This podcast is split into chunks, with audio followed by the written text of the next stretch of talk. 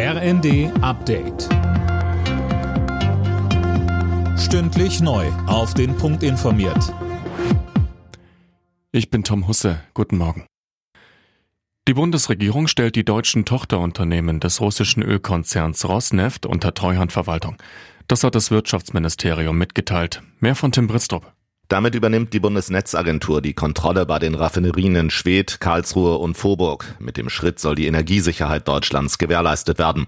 Außerdem geht es darum, das Ölembargo gegen Russland vorzubereiten. Rund ein Achtel der Erdölverarbeitung in Deutschland läuft über die Rosneft-Firmen. Vor allem die Raffinerie im brandenburgischen Schwedt ist von russischem Öl abhängig.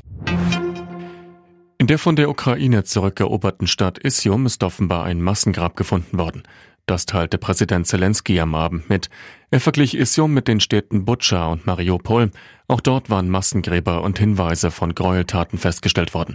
Ein ukrainischer Polizeisprecher sprach bei Sky News von etwa 440 Leichen, die in Isium entdeckt wurden. Die Union kritisiert die neuen Waffenlieferungen an die Ukraine als unzureichend. Fraktionsvize Wadefuhl spricht in den Funke-Zeitungen von Almosen. Mehr von Sönke Rülling. Deutschland liefert nochmal zwei Raketenwerfer und 50 gepanzerte Fahrzeuge vom Typ Dingo, aber weiterhin keine Kampf- oder Schützenpanzer. Verteidigungsministerin Lambrecht und Kanzler Scholz verweisen gebetsmühlenartig darauf, dass Deutschland da keinen Alleingang starten will. Allerdings könnte jetzt nochmal frischer Wind in die Debatte kommen. Bei Bild TV hat EU-Kommissionspräsidentin von der Leyen Panzer für die Ukraine gefordert.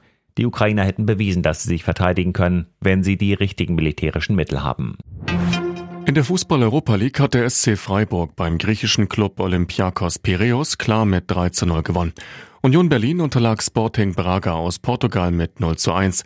In der Conference League gewann der erste FC Köln zu Hause gegen Slowacko aus Tschechien mit 4 zu 2. Alle Nachrichten auf rnd.de